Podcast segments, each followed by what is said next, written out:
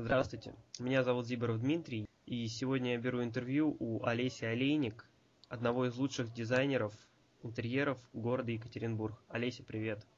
Привет, Дим. Как настроение? Настроение отличное. С Виктором Собором я познакомилась где-то примерно, может быть, месяца четыре назад. После нашего же первого с ним разговора, когда мы поговорили, четкое впечатление, что не случайно, во-первых, меня судьба с этим человеком сводит. Именно он мне нужен сейчас вот на том моем жизненном этапе, на котором я нахожусь. Что это человек, который поможет мне с ответами на вопросы, которые для меня очень важны. И человек, с которым я смогу быть открытой максимально. Для каждого вообще человека свой существует в жизни учитель, либо коуч – вот так вот я сразу почувствовала, что это вот именно мой коуч.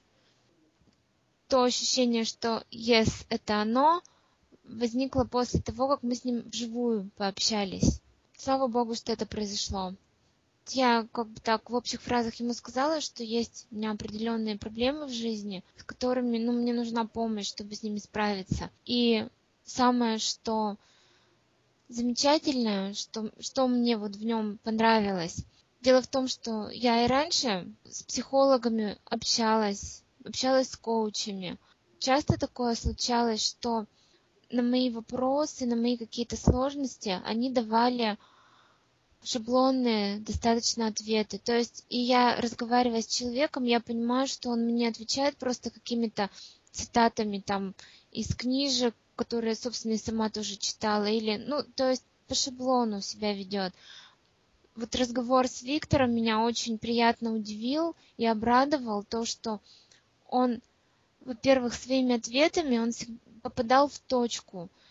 Абсолютно не было никакого шаблона, был сто процентов индивидуальный подход, именно вникание в мои трудности, в мои зацепки, да, которые мне мешают в жизни – там несколько фраз или несколько каких-то вот замечаний и ответов, которые он мне вот в наш первый короткий разговор сказал, я поняла, что эти ответы все они в точку, потому что, ну, как говорят, что если твое сердце на это отзывается, и твое сердце говорит, что да, это так, это правда, некоторые вещи мы чувствуем сердцем, но проговорить для себя не можем. И вот этот человек, я слышу, что он проговаривает те вещи, которые говорило мне мое сердце.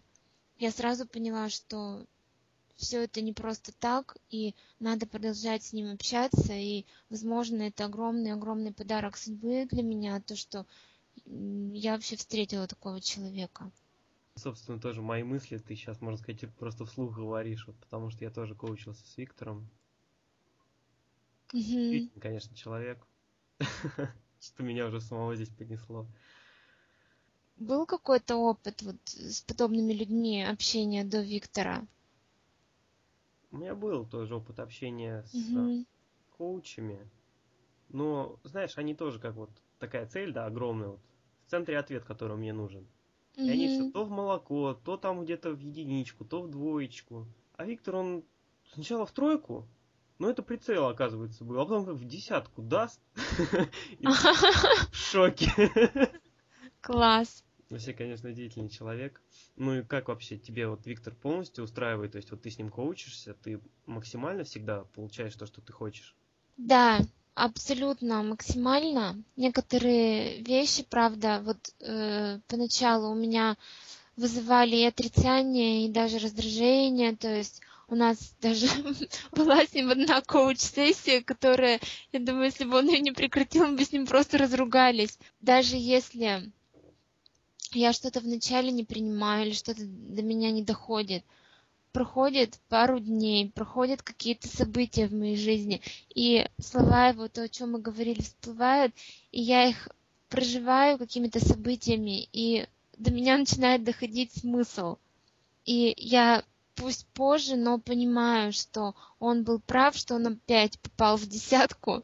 Если вначале какие-то его слова вызывают либо непонимание, либо отрицание, это просто значит, что я еще это не, не прожила, не переварила, либо не доросла до этого. Но это не значит, что он не, не прав в чем-то. Есть вещи, которые уж если ты решил человеку доверять, то некоторые вещи надо просто, даже если ты пока их не понимаешь, просто принимать на веру. Угу. Понимание, оно все равно потом позже догоняет. Согласен. Я тебя благодарю, Олесь, за это интервью. Очень благодарю. Ты прям удивительно то, что ты прям говорил моими вот тоже так, как я считаю, да. Ну вот сразу видно, человек чистый, без масок и создает какое-то вот чистое такое себе впечатление всегда. Поэтому, скорее всего, мы о, о нем как одинаковыми словами и говорим одинаковыми мыслями и думаем. Мне очень приятно слышать, что и у тебя было такое же впечатление, еще, оказывается, у многих людей это, видимо, говорит еще раз, да, доказывает, что человек такой вообще такой поток добра просто своей деятельностью несет для многих людей. Слава Богу, что все мы его встретили, все мы с ним общаемся. Я считаю, что вообще надо радоваться этому и благодарить его все время что я и делаю, в общем-то. Да, Виктор, мы тебя благодарим вместе с Олесей сейчас. Причем, за то, что ты... Дима, я тебя очень благодарю, что ты у меня это интервью берешь, потому что на самом деле я хочу покаяться. Люди, которые с ним общаются, занимаются у него, мне на его сайте выкладывают для Виктора благодарность. А у меня просто какой-то...